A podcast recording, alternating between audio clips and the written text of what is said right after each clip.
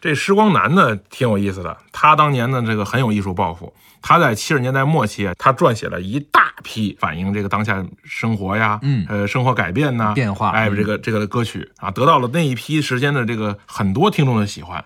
所以那个时候呢，施光南也写了大量大量的作品。你可以看到，那个那个年代，七十年代末期、八十年代初期，好多优秀的歌唱家都跟施先生合作过。是是是啊，虽然说他已经去世很多年了，但是他的很多作品至今呢，依然被我们这个传唱。那既然说到施光南老师啊，确实他的经典曲目也是非常多的。咱们听一首可能大家最熟悉的《祝酒歌》，演唱李光羲，作词韩伟，作曲施光南。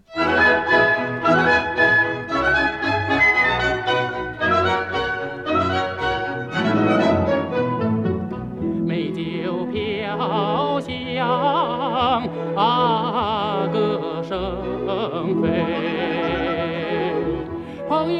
敬，你干一杯，敬你干一杯。胜利的十月永难忘，杯中洒满幸福泪。来来来来来来来来来来来来来来来来来来，十月里香春雷，把一身舟举金杯，舒心的酒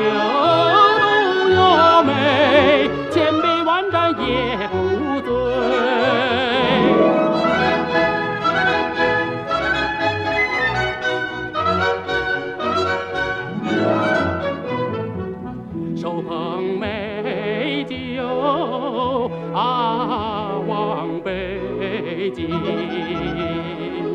豪情啊，胜过长江水，胜过长江水。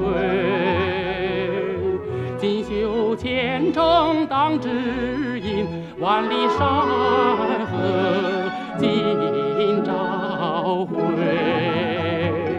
来来来来来来来来来来来来来来来来来来，展未来无限美，人人胸中春风吹，美酒浇往心头火，燃得斗志永不退。今天那场。一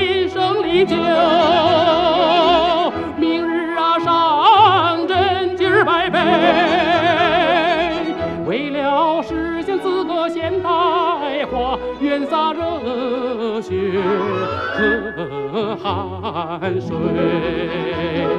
来来来来来来来来来来来来来来来来来，征途上战鼓擂，条条战线皆报废。待到理想化宏图，咱崇拜美酒再相会。来来来来来来来来来来来来来来来来来，咱崇拜美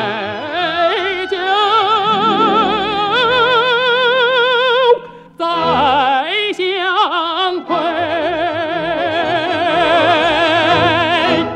刚刚咱们听到的呢，是一首祝酒歌。这首歌呢是七六年的时候，当时粉碎四人帮，中国上下是一片欢腾啊，人们是举杯畅饮。呃，但是这词作者韩伟啊，不太能喝酒，跟很多人一样很高兴，说我不能喝，我写首词吧。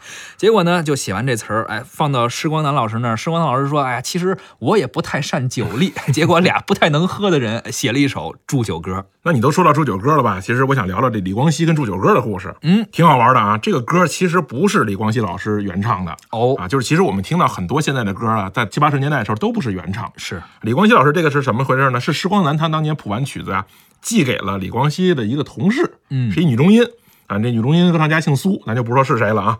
这苏老师看了这个歌不错，但是呢他没唱。李光羲呢偶然的机会从苏老师那看到了这个歌谱，就给要来了。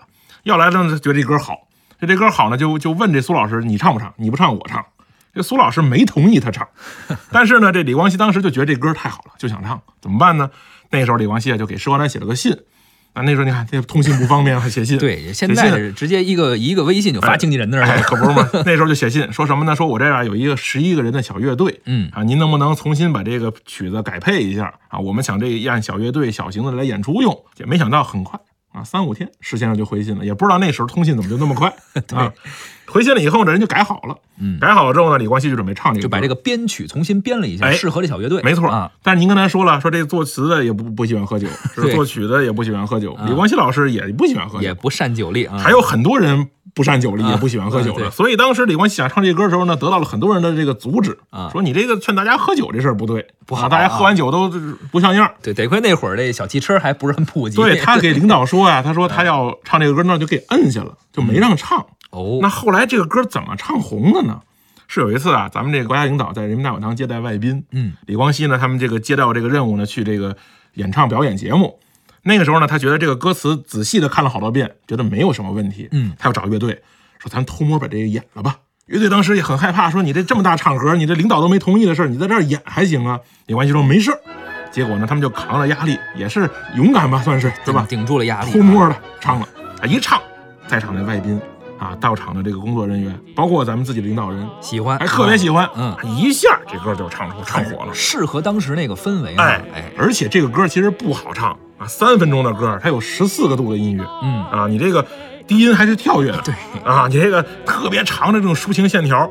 行进间这个发展就感觉像爬山一样，对所以你去看李光羲老师从那个时候唱祝酒歌，一直到今天活跃在舞台上还唱祝酒歌，是这其实说明两个问题，嗯一方面是这个歌确实喜闻乐见，是确实咱们大家喜欢听这歌；第二方面是李老师确实是在保存自己的这个歌唱的这个生命啊状态、生命很长。哎，他们他一定在保持这个东西，也是对自己的要求可能很严格，人没错不喝酒可能嗓子保护特好，哎肯定有可能有可能所以也劝大家啊，这个少喝酒哎是吧？注意身体健康可说呢。你说的我都想把这歌再听一遍了来，但是呢，咱们时间有限啊，七十年代经典的歌很多很多，咱们还得听下